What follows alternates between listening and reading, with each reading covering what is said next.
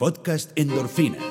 Descubriendo el mundo legal y gerencial del deporte profesional con Arturo Marcano. Bienvenidos a una nueva edición, episodio dosis de endorfinas. Y ya está, ya esta serie me está recordando, me acuerdo un poco de, de esas historietas latinoamericanas, Calimán, Tamacún, sobre todo, bueno, la versión impresa, la que uno buscaba en el, en el kiosco, a veces terminaba la última página con, una situación sumamente dramática, ¿no? Eh, lanzaron a Tamacún o a Calimán a un hoyo eh, con los ojos vendados y esposado y el hoyo estaba lleno de leones y víboras hambrientas. y así terminaba la historia, ¿no? ¿Y qué pasará con Calimán? Y entonces uno esperaba toda una semana para buscar el nuevo cómic en el kiosco, pensando, bueno, ¿cómo, cómo saldrá de esta, no? Tampoco difícil que salga de esta. Y cuando llegaba la nueva, el nuevo ejemplar al kiosco, uno lo compraba inmediatamente abría la primera página para ver qué, qué, había pasado. Y en la primera página, la primera ilustración, a veces te ponían algo así como, habiendo escapado del hueco, milagrosamente, Calimán sigue su camino. Y yo decía, pero ya va, espérate.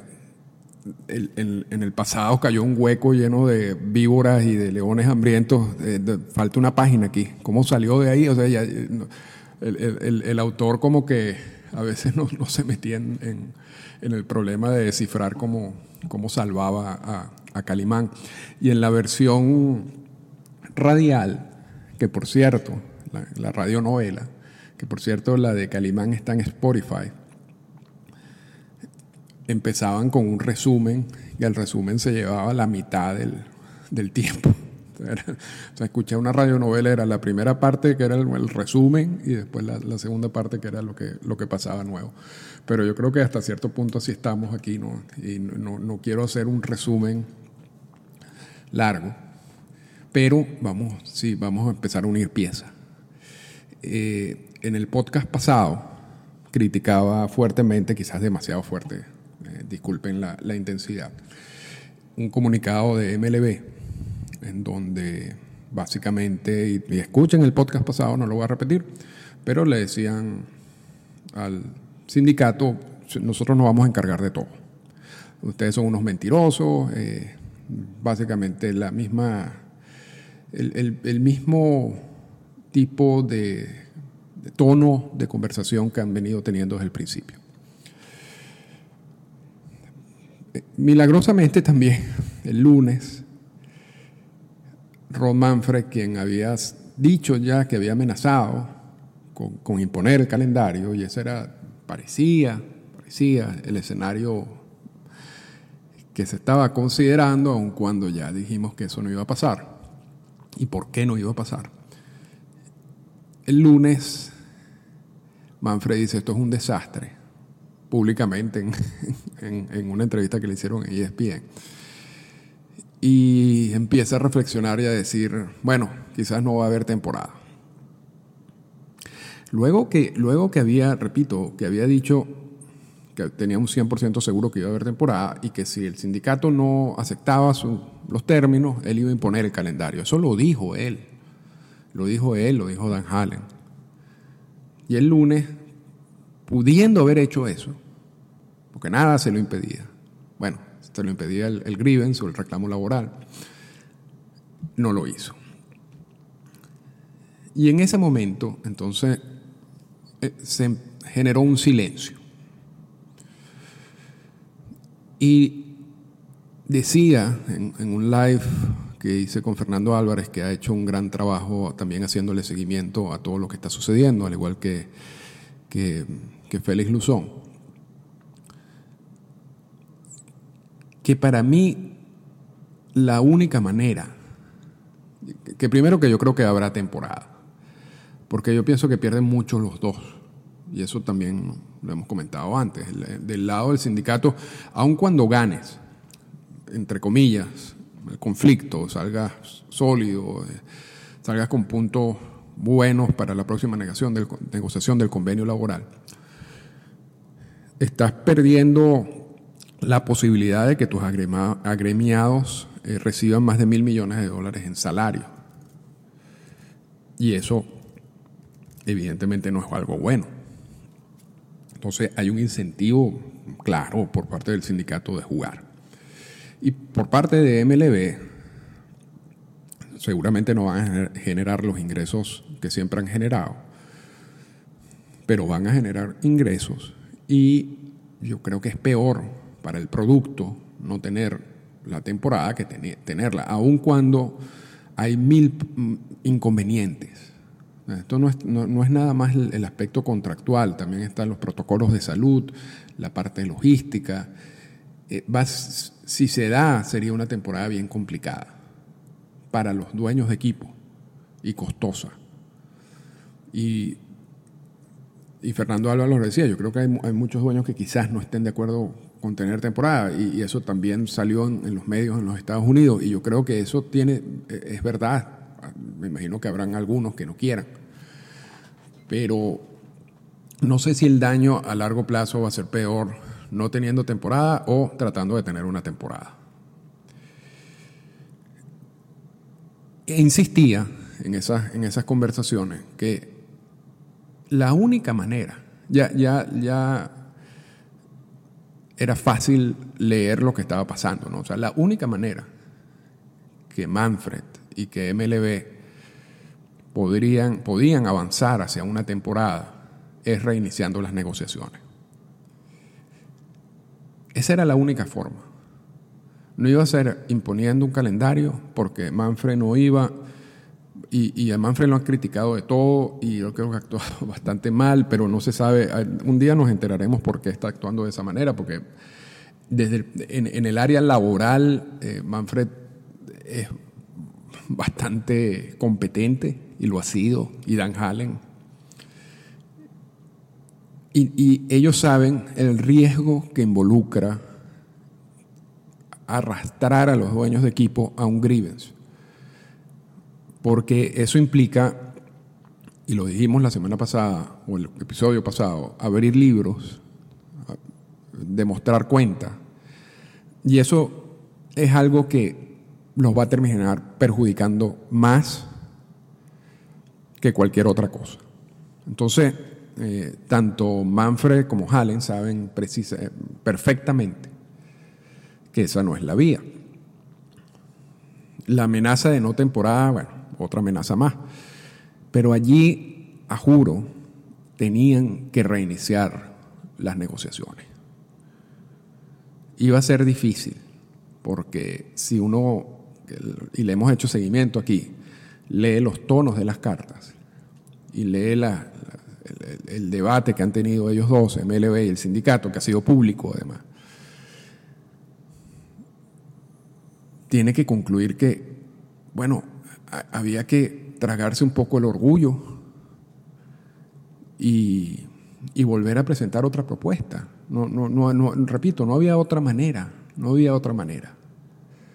Si quieren tener temporada, porque si no quieren tener temporada, pueden haber optado por simplemente cancelarla y alegar eh, eh, el asunto de salud, que por cierto está cada vez peor en los Estados Unidos y que quizás también pueda disparar un grievance, no estoy tan seguro.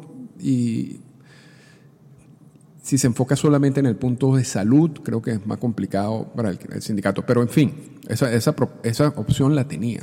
Ahora, si quieren tener temporada, repito, tenían que comerse ese orgullo y presentar una propuesta. Pero entonces aquí el tema es cómo presentas la propuesta. Porque ya, repito, venimos de semanas de ataques de MLB, sobre todo de MLB con el sindicato. Y en un comunicado, básicamente, en el último comunicado, básicamente están diciendo, ya aquí no hay nada que hacer. Y entonces, allí entra Calimán de nuevo. Básicamente, Manfred cayó amordazado eh, con los ojos vendados a, un hueco lleno de leones y víboras hambrientas. Y en vez de leones y víboras hambrientas, o, las, o los leones y las víboras hambrientas son simplemente la misma palabra de MLB, lo que dijo MLB, las acusaciones al sindicato. Y había que sacar a Manfred de ese hueco. ¿Y qué fue lo que pasó en el día de ayer? Algo increíble. Porque yo, no crean, yo estoy desde el lunes pensando cómo, cómo va a vender esto Manfred porque lo tiene que, tiene que venderlo de una manera. Yo, yo vi a poco probable que él salga diciendo públicamente, mira, eh, me equivoqué, eh, voy a hacer una, nueva propuesta. O sea, eso, era improbable, porque así no, así no operan esta gente, ni los dueños de equipo. Entonces, estaba pensando cómo, sacan a Manfred de ese hueco. Y entonces ayer hicieron algo muy inteligente e interesante. De repente, en media tarde, uno empieza a leer un millón de tweets de todos los analistas y los escritores importantes en los Estados Unidos, que yo no sé si cayeron en el juego fácilmente o, o, no pensaron lo que estaban haciendo, pero en donde inmediatamente, inmediatamente comienza la nueva, o, hablan, destacan que hay un acuerdo MLB eh, sindicato. Que Manfred fue a hablar con Tony Clark, se llegó a un acuerdo y se va a salvar la temporada. Y ese fue el enfoque en los primeros minutos. Pero fue, fue una cosa impactante, si se quiere. Realmente era tweet tras tweet. Y, y, el enfoque de la conversación es, wow, cómo esta gente que estaba el lunes así llega un acuerdo dos días después. Y, y genera tanto, tanta intensidad en las redes donde se dice el sindicato aceptó tal, el sindicato aceptó no hacer grievance, el sindicato aceptó... O sea, yo lo único que, cuando estoy viendo todo esta, este huracán de tweets, lo único que pienso es, bueno, tienen que haber aceptado MLB pagar los contratos 100% prorrateados. Lo único que me viene a la cabeza pero en ese momento nadie manejaba los, los, detalles, los datos de la propuesta.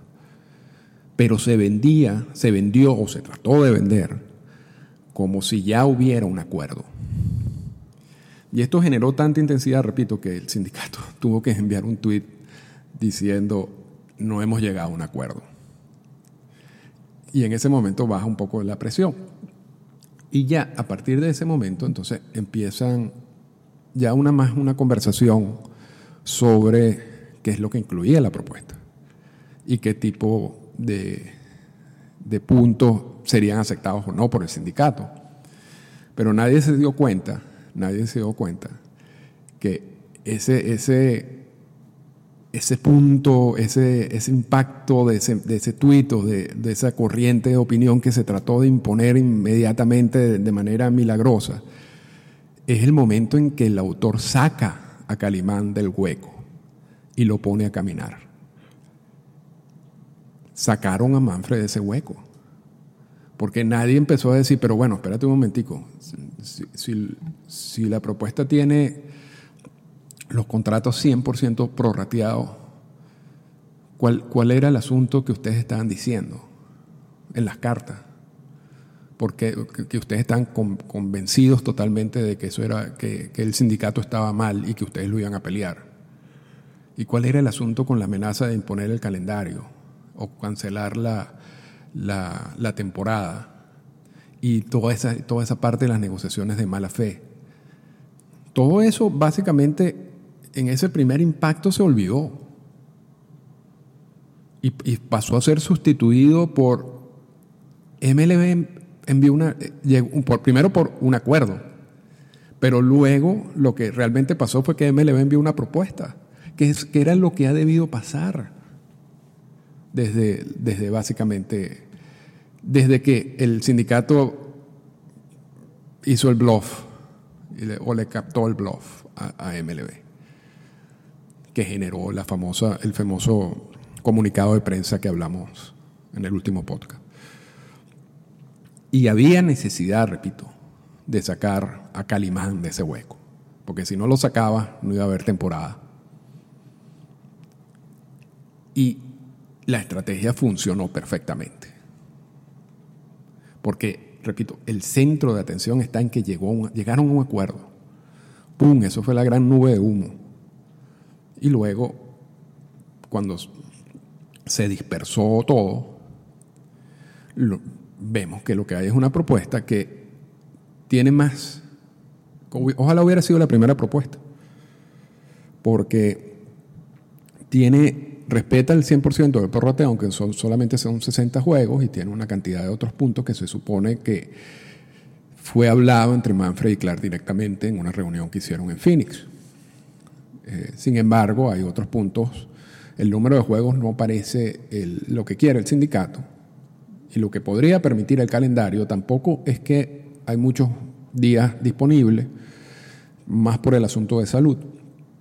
Y también eh, insiste con el asunto del grievance o de la renuncia de, de acciones legales, si se quiere, que habría que determinar si el grievance, si es renuncia del grievance, porque yo, no le digo esa propuesta y muchas veces lo que se filtra son detalles eh, muy pequeños de, lo, que, lo, que se está intercambiando. O si, son, si es renuncia de demandas legales en caso de ir a una temporada, de que alguien se enferme y después pierda su carrera, vamos a poner, y que esta persona demande a MLB yo, yo siento que ese, si es ese tipo de renuncia y si MLB llega a un acuerdo en los protocolos de salud del sindicato y se respetan los protocolos de salud y pasa eso, quizás, quizás ese tipo de, de renuncia legal tenga algo de sentido, sobre todo si le das la posibilidad a los jugadores de no participar en la temporada porque es algo negociado, sería algo negociado entre ambas partes. estarían jugando bajo unos protocolos de salud aceptados por ambas partes. Pero si es la renuncia del grievance, eso sí no tiene, de nuevo, eso es un punto que no tiene mucho sentido, mucho sentido. Para el sindicato, para MLB tiene todo el sentido del mundo, porque el grievance es una manera que tiene el sindicato de protegerse. No solamente en caso de que MLB actúe en algún momento de mala fe, pero también en caso de que haya un incumplimiento del nuevo acuerdo. Porque si hay un incumplimiento del nuevo acuerdo, ¿a dónde vas a ir? Si la única vía aceptada en el convenio laboral entre ambas partes es el grievance. Hay una prohibición de ir hacia las vías judiciales normales. ¿Por qué, ¿Por qué el sindicato va a renunciar a su derecho de poder presentar un reclamo por algo que pase? Durante el desarrollo de la temporada. Eso no, tiene sentido para el sindicato y por eso no creo que suceda.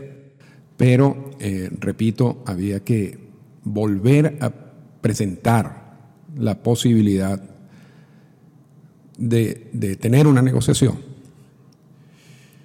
ya bajo puntos más fácil de negociar, al quitar eh, o al aceptar el 100% del prorrateo. Y esto no quiere decir que ya estamos totalmente listos con esto y que vamos a tener temporada o que vamos a llegar a un acuerdo mañana. Es posible, es posible porque yo creo que el punto de honor es el, 100% del prorrateo. Ahora, esto puede generar una nueva ronda de, negociaciones y eso está bien. Lo único malo es el tiempo. Y, y por eso es esta propuesta de MLB a estas alturas, cuando debió ser la primera, también pone al, sindicato un poco contra la pared, porque dice, bueno, yo, tampoco es que puedo seguir negociando hasta aquí interminablemente, aun cuando tenga puntos que quiera. Entonces, debería, hoy es 18 eh, de junio, hoy deberíamos tener respuesta ya del sindicato, porque esto se tiene que mover rápido y quizás incluya los puntos que ellos no están de acuerdo. Y luego MLB tiene que responder más rápido de lo que ha hecho. Si hay alguien que se ha tardado en todo este proceso ha sido MLB, porque yo creo que es más difícil la consulta en los dueños de equipo. Pero lo cierto es que MLB se había metido en un hueco que era muy difícil de escapar, pero milagrosamente lo hizo. Y Calimán está vivo y hay esperanza.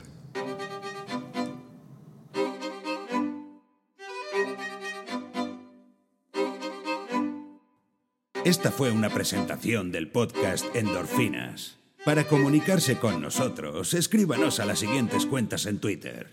Arroba Arturo Marcano y arroba Endorfinas Radio.